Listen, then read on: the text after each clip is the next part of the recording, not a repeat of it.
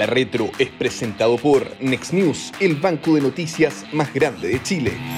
¿Cómo están? Muy buenos días. Bienvenidos a La Retro, este podcast semana a semana que entrega el libro para todas sus audiencias en las distintas plataformas que obviamente nos consumen, en que analizamos temas económicos, principalmente vinculados con reformas económicas, reformas estructurales que se, han sido o han sido planteadas por este gobierno, pero también vamos vinculándolas, vamos mezclándolas con aspectos de la contingencia. Como siempre, saludo a nuestros dos invitados permanentes regulares, a Cecilia Cifuentes, economista y directora ejecutiva del Centro de Estudios Financieros del S Business School, y a Guillermo Ramírez, abogado y diputado de la UI, además de miembro de la Comisión de Hacienda de la Cámara de Diputados. ¿Cómo están? ¿Cómo les ha ido en este jueves con olor, con aroma de lunes después del feriado? De todos los santos. ¿Cómo les ha ido? ¿Qué tal? Bien, bien, ahí leyendo y leyendo normas constitucionales. Admirable los abogados que se tienen que aprender las constituciones de memoria, porque esta es más pega que la vigente, porque es más larga, es más larga esta propuesta. Pero no, lo que no implica maximalista, dejo ahí a, no, un poco más larga. es más larga, pero no, no, es más corta que, que, la de la convención, mucho más Totalmente. Guillermo, ¿qué tal? ¿Cómo has estado? Bien, muy bien, sorprendido, o no sorprendido en realidad. Una vez más, Cecilia ratifica lo Matea que ya se está leyendo la constitución completa, muy bien. Revisando punto por punto. Bueno, hoy día tenemos, partamos quizás con, con lo más contingente. Hoy día eh, acaba pues, de publicarse por parte del Banco Central el IMASEC, el índice mensual de actividad económica, que de algún modo, en un, la Cecilia me la oreja, en un 95%, entiendo, es la que concentra finalmente el crecimiento o el PIB, el movimiento del PIB. Hay ciertos ajustes que se hacen posteriormente, incluso después de varios meses, en esto, pero captura eh, una parte importantísima de la actividad económica. Eh, y salió con crecimiento cero. Entonces, lo hablábamos un poco previo a partir, eh, en esto, de algún modo, lo que nos suma algo resta, porque eh, en todo lo que ha habido de transcurso del año, este del IMASEC de septiembre, bueno, van solamente un par de cifras positivas y el resto han sido negativas y además se suma a la de septiembre que es neutra respecto. Entonces, una quizás primera eh, aproximación, más allá de los detalles puntuales que obviamente están y se van a, van a analizar y se van a enumerar por parte de los medios de comunicación, pero en una, quizás una mirada más global para partir, Cecilia, contigo, ¿Qué nos deja esto y cómo se está proyectando y el año? Parece, parecer ser que todas las posibilidades de remontar a un año de crecimiento cero se van dejando al lado y seguramente vamos a tener un año con saldo negativo, con saldo rojo. No, podríamos terminar con un resultado de cero. Ahora, esto de crecimiento cero es que no hay crecimiento y la economía está estancada y esta cifra vuelve a confirmar ese diagnóstico que yo creo que ya está bastante claro. Si uno mira la, la, serie, la verdad que no hay crecimiento económico. Es probable que en los próximos meses a lo mejor haya cifras marginalmente positivas por un problema de base de comparación, pero en el neto, y esto hay que mirarlo un poquito más de tendencia, estamos en un contexto en que no hay crecimiento en la economía y en que el crecimiento de tendencia que estamos mostrando es equivalente a lo que crece la población. O sea, aquí no hay mejoría de bienestar para las personas. El crecimiento es condición absolutamente necesaria para todas las otras discusiones que tenemos, de más derechos sociales, mejores pensiones, más empleo. Sin crecimiento, olvidémonos de todas esas necesidades que tiene el país. El crecimiento es la base de eso y la verdad que si uno lo mira en una perspectiva un poco más larga, corregido del ciclo que fue la pandemia, después la política irresponsable, la economía lleva aproximadamente casi una década sin tener un crecimiento, que, sin que el ingreso per cápita suba. El ingreso per cápita está estancado en Chile.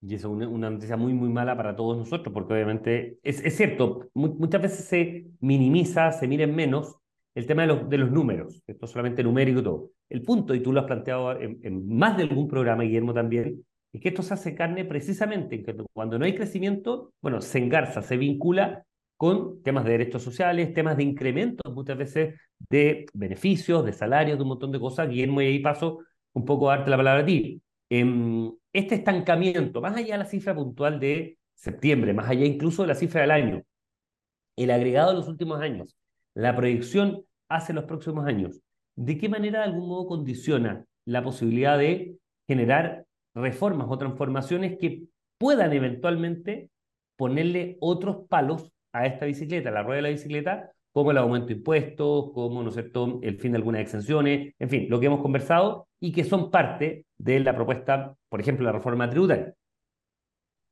A ver, lo primero es que Chile venía acostumbrado a que crecíamos fuerte, a que crecíamos rápido. Durante 30 años millones de personas salieron de la pobreza. Familias que nunca habían tenido un integrante que fuera a la universidad, tuvo un integrante que fuera a la universidad. Personas que jamás pensaron en tener un auto, hoy día tienen dos. Las viviendas sociales hoy día se tienen que hacer con estacionamiento. Es radical el cambio que hubo en Chile. Pasamos de tener problemas de desnutrición a tener problemas de obesidad Pasamos de tener problemas de cobertura de la educación a tener problemas de calidad en la educación. Empezamos a tener, pasamos de tener problemas de país pobre a tener problemas de país rico. Eh, y eso es por el inmenso crecimiento que hubo en Chile. Pero lamentablemente las políticas permanentes de eh, izquierda, particularmente la reforma tributaria del ministro Arenas, pero otras también, hicieron que ese ciclo virtuoso se rompiera y que los chilenos que estábamos acostumbrados a ir progresando y a ver que nuestras familias progresaban, y entender que nuestros hijos iban a llegar más lejos que nosotros, ese sueño se rompió. Llevamos, como bien dice Cecilia, 10 años en esta mediocridad. Yo estoy convencido que parte importante del estallido social tiene que ver con esto, con la frustración de las expectativas, con el hecho de que en Chile ya no se puede avanzar como se avanzaba antes, con esfuerzo y con trabajo. Eh, y por lo mismo yo creo que para cualquier gobierno, hoy, de derecha o de izquierda, la prioridad número uno debería ser el crecimiento porque de ahí vienen además más recursos para poder hacerse cargo de otras necesidades. Si quiero mejorar la educación o la salud, necesito plata. Y si quiero plata, necesito que el país crezca y así recaudo más. Pero lamentablemente este gobierno, eh, en la urgencia que tenemos de crecer, propone cosas que atentan contra el crecimiento. Eh, y además es muy indolente frente a problemas que va presentando el país. Por ejemplo, en materia de inversión, a este gobierno no le ha importado frenar. Ellos, ellos, sus autoridades, frenar grandes proyectos de inversión en Chile. Fíjate que se alegran de una inversión, que yo también me alegro, de, no me acuerdo si eran 230 o 130 millones de dólares que el presidente Boric anunció desde China. Eh, Dominga, que lo detuvieron, son 2.500 millones de dólares. 230 versus 2.500. Eh, hemos visto empresas chilenas conocidas que quiebran y al gobierno no le importa. Hemos sabido que Sinovac decidió no invertir en Chile en circunstancias que se había propuesto hacerlo. Al gobierno no le importa. Y lejos de eso, el gobierno lo que hace es seguir metiendo una incertidumbre al sistema y tomando o, diciendo que van a hacer cosas que le hacen daño a la economía, como por ejemplo subir impuestos o votar en contra del texto constitucional manteniendo abierto un proceso, generando incertidumbre, dañando a la economía y por tanto a las familias chilenas. Entonces, para este gobierno, la prioridad debiese ser el crecimiento, la número uno, pero no solamente no está entre las top 3 o en las top 10, sino que conspiran para que el problema empeore. Y eso se refleja al final no solamente en este número de crecimiento que la gente quizá no siente, porque no sabe lo que significa, pero sí se manifiestan otras cosas, como por ejemplo que el empleo ha caído 11 meses seguidos, no solamente en la región metropolitana, sino que también en todo Chile. Bueno, ahí tú estás dando, estás dando un poco un, un, hilo para empezar a tirar, y le dejo la palabra a Cecilia, que es la, lejos la más entendida acá, vinculado con eso. El tema del empleo pareciera ser un, ¿cómo decirlo? Un, una sombra que todavía no vemos, una nube que se está acercando que todavía no vemos. Esto es como el, la película El Día de la Independencia, ¿no es? Un nubarrón enorme que en realidad no es lo que pensamos, es mucho más grave de lo que pensamos, eh, vinculado. A ti te he escuchado, Cecilia, en este mismo espacio, que lo has planteado mucho. Y me quería tomar también de algunas palabras de uno de los economistas que más sigue el tema, ¿no es cierto? Que es, David Bravo, ¿no es cierto? Un economista que estuvo en su minuto en la Universidad de Chile, ahora está, ¿no es cierto?, en el Centro de la Católica de Encuestas y Estudios Longitudinales, que ha seguido mucho el tema vinculado con esto, y lo que plantea es una crisis en ciernes que no se ha visto, particularmente, primero, por lo que dice Guillermo, o sea, el empleo, el desempleo, perdón, la desocupación sigue creciendo, el empleo sigue cayendo, hay una salida de gente de la fuerza de trabajo, por lo tanto, ¿no es cierto?, está por los dos lados de la ecuación este tema, y por otro lado, y ahí te dejo un poco la palabra, Cecilia, es que en los segmentos más bajos es donde más está aumentando el desempleo y donde más está habiendo salida de gente que busca empleo. Entonces, es una tormenta perfecta que se suma al estancamiento económico y a esta idea, ¿no es cierto?, gobierno de continuar con sus dos reformas emblemáticas en materia económica, la previsional y la tributaria. Sí, yo comparto completamente el diagnóstico que tiene David Bravo sobre esta emergencia laboral no declarada y la verdad, y también comparto la forma en que él lo analiza, porque no basta la tasa de desempleo, aquí lo que tenemos que ver es la tasa de empleo. ¿Cuánta gente está ocupada? Porque el desempleo no mide, como tú decías antes, a las personas que salen del mercado laboral, o sea, gente que deja de buscar trabajo. Y eso es lo que nos está pasando y, y tenemos una cifra que es cerca de medio millón de empleos menos de lo que teníamos antes de que se iniciara la pandemia, el estallido y todos los eventos que nos falta medio millón de empleos. Si nosotros además quisiéramos tener la tasa de ocupación promedio de la OCDE, en realidad nos falta un millón de empleos. ¿Qué está pasando? Y aquí el gobierno ha dado explicaciones que, a mí me parece que son erradas, porque ha planteado que aquí lo que ocurre es que hay jóvenes saliendo del, del mercado laboral por razones de estudio. Y claro, uno puede ver, y eso es cierto, cuando las personas están estudiando, dejan de estar en el mercado laboral. Pero el porcentaje de jóvenes que no trabaja por razones de estudio no ha cambiado, sigue siendo el mismo. O sea, no es que haya un porcentaje mayor de jóvenes que está dedicado, esto es un tema que a lo mejor podría haber explicado eh, menor ocupación hace, no sé, 15 años, 20 años, cuando efectivamente los jóvenes empezaron a postergar su ingreso al mercado laboral, pero no es un fenómeno que esté ocurriendo ahora. Han dicho que también la PGU puede estar eh, llevando a que personas salgan del mercado laboral, que a mí tampoco me parece que sea una explicación buena, en el sentido de que si uno ve quiénes son los que están saliendo del mercado laboral, son eh, jóvenes, que no es por razones de estudio, y adultos mayores de 50 años, 55 años. La PGU se empieza a recibir a los 65 años. Por lo tanto, que una persona de 55 años salga del mercado laboral, yo no, no creo que esté pensando, ah, es que en 10 años más voy a empezar a recibir la PGU, porque ¿qué pasa en este periodo entonces? O sea, aquí sí hay un fenómeno complejo. Eh, y como tú bien decías, cuando uno dice, ¿dónde están estos empleos que faltan? Y cuando analizamos entonces las tasas de empleo por niveles de ingreso, nos encontramos que en los niveles de ingreso altos las tasas de empleo están subiendo, especialmente en las mujeres. O sea, en términos de inserción laboral femenina para sectores de ingreso alto, esto eh, se están logrando las metas de mayor inserción laboral femenina. Pero cuando miramos los deciles bajos, es un drama lo que está pasando. Y esto no es un fenómeno de ahora, esto viene de más tiempo. Los sectores de bajos de ingreso, en el 10% más pobre, el 20% más pobre, incluso hasta el 30% más pobre, las tasas de empleo están cayendo. Aquí hay una mezcla de factores, no es un único factor, el proceso de automatización está jugando en contra y frente a este proceso de automatización el gobierno implementa reformas que precisamente perjudican la inserción laboral de esos grupos no de los grupos de ingreso alto, el aumento del salario mínimo, la reducción de la jornada, la mayor rigidez laboral y un tema que va a haber que analizar después, el aumento en la tasa de cotización previsional también va a generar un impacto. Es necesario aumentarla, pero tenemos que mirar el impacto que eso puede tener en el empleo de los sectores de bajo ingreso. De alguna manera, lo que yo veo acá es que corremos el riesgo de argentinizarnos en esta materia y que las personas de ingresos bajos simplemente tengan que vivir del Estado porque no son, no tienen las oportunidades para insertarse en el mercado laboral. El tema, solo, solo, un dato, el tema de la economía informal, que en Chile está cerca del 27, 28%, entiendo. Pero ha crecido, quizás hay, un, hay, un, hay una explicación de que la parte más formal se ha pasado a la informal, o tampoco es un factor de ajuste Cecilia en eso, y ahí le doy la palabra a Guillermo inmediatamente. Bueno, efectivamente hay una tendencia, una tendencia que aumente la informalidad. En el promedio no es tan evidente, pero nuevamente si analizamos ese dato por deciles de ingreso, uno lo que ve es que la formalidad laboral está aumentando en los deciles altos y está cayendo en los deciles bajos. Mira, de las mujeres en edad de trabajar, del 10% más pobre, la CASA en 2022 mostró que solo un 7% tiene empleo formal, un 7%. Y aproximadamente un 15% tiene empleo de las que están en edad de trabajar.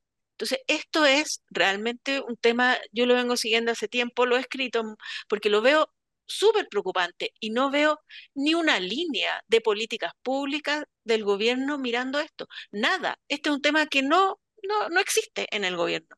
y eso me parece muy preocupante. me maneja la pregunta Guillermo, que es la ministra del Trabajo y Previsión Social, ciertamente, pero estos son, eh, ¿no es cierto? No es, un, no es un biministro, es una sola ministra. Pero pareciera ser que la ministra Jara, en este caso, eh, con buenas razones en un comienzo, ciertamente, ha enfatizado mucho el tema de la gestión del proceso para llevar a buen puerto o intentar llevar a buen puerto la reforma previsional. Pero en materia de empleo, en materia de trabajo, que es finalmente el core, el core business, ¿no es cierto?, de su ministerio, de su cartera, Guillermo. ¿Cómo se ha visto ahí? Tú que la sigues, tú que obviamente tienes contacto con la Comisión de Trabajo, no eres parte, pero tienes contacto con la Comisión de Trabajo de la Cámara y que obviamente estás viéndolo desde una posición bastante privilegiada porque tienes el seguimiento legislativo permanente y conversas regularmente con, con los actores políticos. ¿Hay un elemento al debe ahí? Probablemente no lo hay en lo otro. Al menos uno puede decir, mira, se ha preocupado mucho, es cierto que todavía no hay una reforma presentada concretamente en esta segunda etapa, pero al menos el tema de la intención está. Pero en materia de trabajo pareciera ser que al menos en énfasis, al menos en los intereses, queda bastante más secundada por el tema previsional, ¿no? El énfasis en materia de trabajo es mucho menor que en materia previsional. Em, la verdad es que no han hecho prácticamente nada, pero la razón es la siguiente. La razón es que eh, el gobierno cree que en este realismo mágico de la izquierda, que las cosas que se hacen no tienen efectos. O sea, si subo impuestos, eso no afecta al crecimiento. Si aumento, no tengo idea, el salario mínimo, eso no afecta al empleo. Eh, si reduzco la jornada laboral, eso no afecta al empleo. Entonces, para ellos la explicación del crecimiento o la explicación del empleo tiene que ver con ciclos económicos simplemente. Tiene que ver con un momento mundial que ellos no pueden controlar. Y por lo tanto, lo único que ellos como gobierno pueden hacer es hacer cambios estructurales que, cuyos frutos vamos a disfrutar todos cuando volvamos a un ciclo económico positivo que genere pleno empleo. Y entonces vamos a tener pleno empleo, pero con menos horas de trabajo y con salarios más altos. Eh, y no se dan cuenta de que sí tiene efectos en la economía, en el empleo, las cosas que el gobierno dice o hace. Eh, y por eso, por esa creencia de que no afecta, es que se permiten decir y hacer cosas que al final conspiran contra la familia. Déjame decir algo que eh, Cecilia lo dijo mejor, pero para ponerlo eh, más directo. En Chile, la pobreza y el empleo son dos variables que están directamente relacionadas. Yo hace tiempo que no veo las cifras, pero cuando uno se fijaba en las familias, hace algunos años, cuando uno se fijaba en las familias más pobres, eran pobres porque en los hogares pobres el 0,6 de sus miembros trabajaba, en promedio. En cambio, en las familias ricas, el 1,5, perdón, no 0,6%, 0,6 personas trabajaban en promedio en esa familia. Y en las familias ricas, el 1,5 de los miembros de esa familia trabajan. Es decir, hay el triple de trabajo en una familia rica que en una familia pobre. Y al final es como un oximorón, porque son ricos justamente porque tienen tres veces más empleo, eh, o son más pobres justamente porque tienen un tercio de empleo. Lo que estoy tratando de decir es que el empleo en Chile explica más la pobreza que el nivel de ingresos. Eh, y eso es algo que se olvida, eh, y eso es algo que hace que, por olvidarse, no le prestemos atención a esta urgencia de empleo que muy bien decía Cecilia, estamos en una emergencia no declarada, eh, porque al final este problema de empleo no solamente hace que los que no tienen pega les cueste encontrar o que se sigan destruyendo los meses que vengan más, más empleo, no solamente hace que los salarios se estanquen, sino lo que nadie dice, genera pobreza.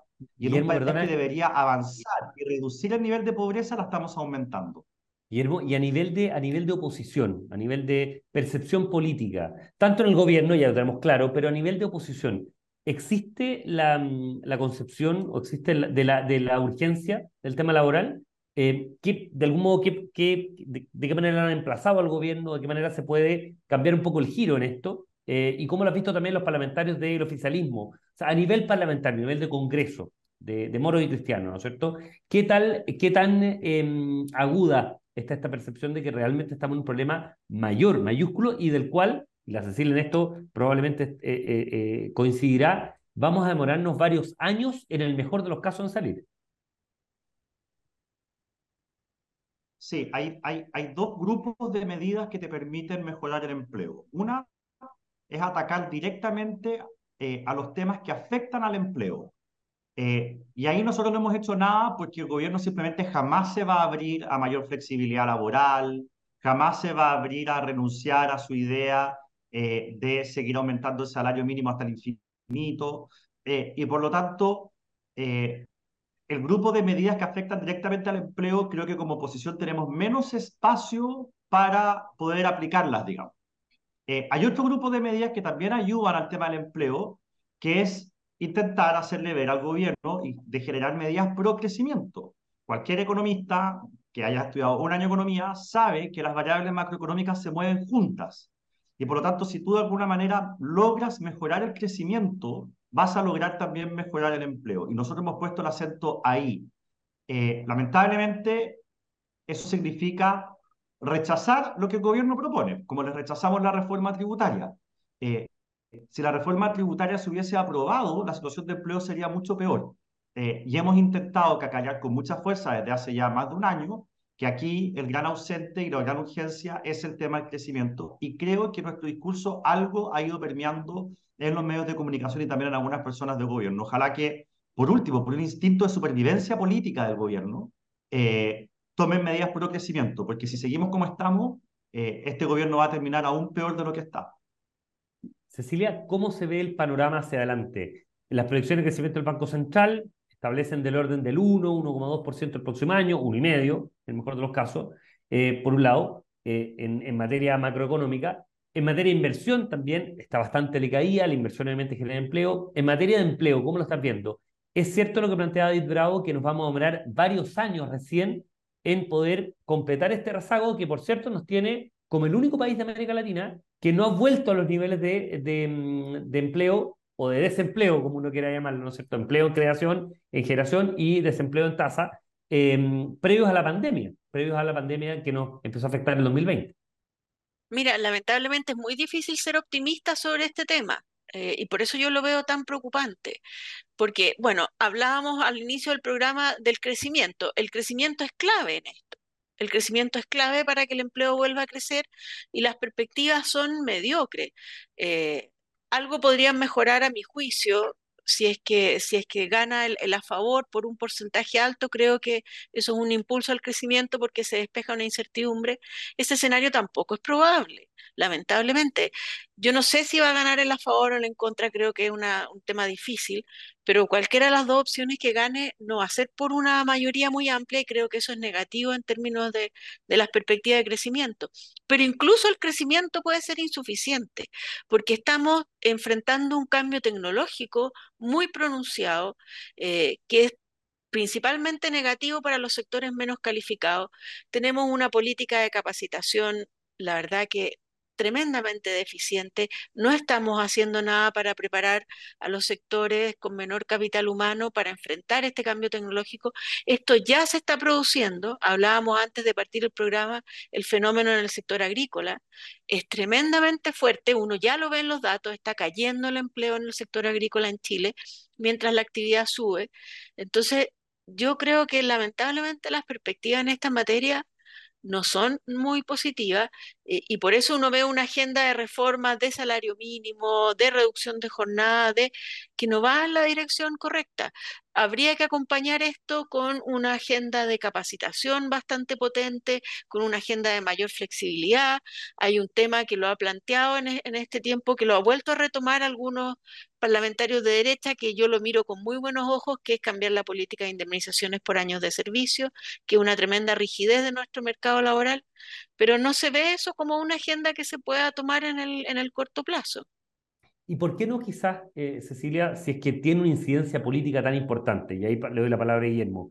Eh, me acuerdo perfecto en la elección del 99 y la segunda vuelta del 2000, fue precisamente un tema laboral el que siempre se planteó como el que dio vuelta a la, dio vuelta la tortilla, ¿no es cierto? Que impidió que Lavín eventualmente le ganara el agua. Siempre se planteaba que si la elección no hubiera sido en septiembre, en octubre, Lavín podría haber ganado, por esos 37 mil votos creo que le faltaron en primera vuelta, y finalmente el presidente Lago fue el que ganó en, esa segunda vuelta, creo que el 15 de enero, si la memoria no, no me falla. Guillermo, siendo tan incidente el tema laboral, con el tema pobreza, con, con lo que la gente siente, ¿no es cierto?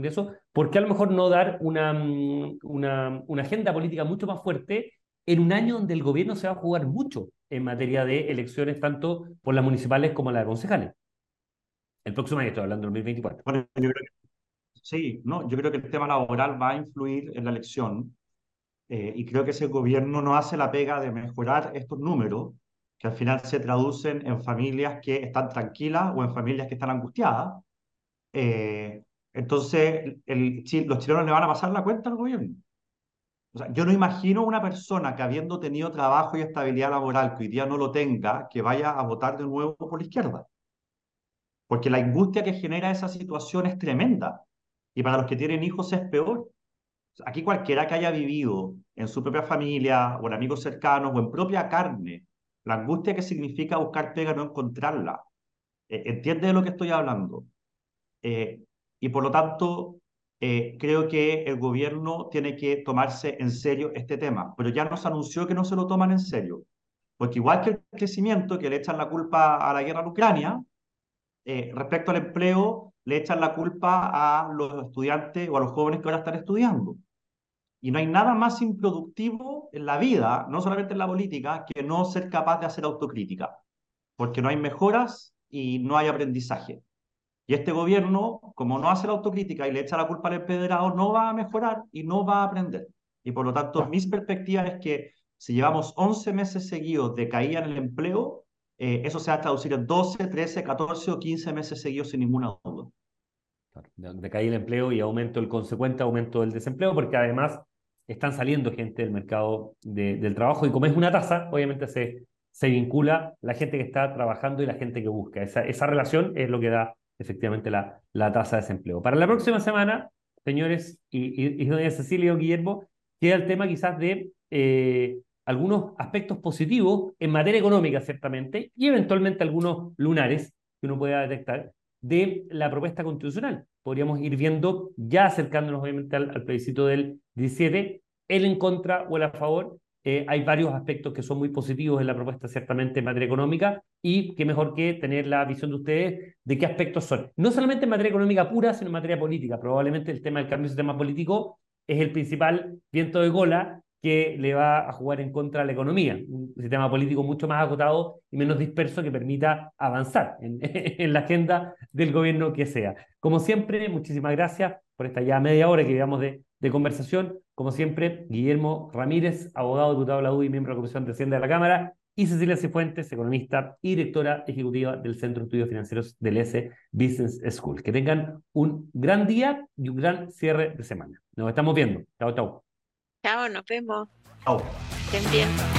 La Retro es presentado por Next News, el banco de noticias más grande de Chile. El Libero, la realidad como no la habías visto.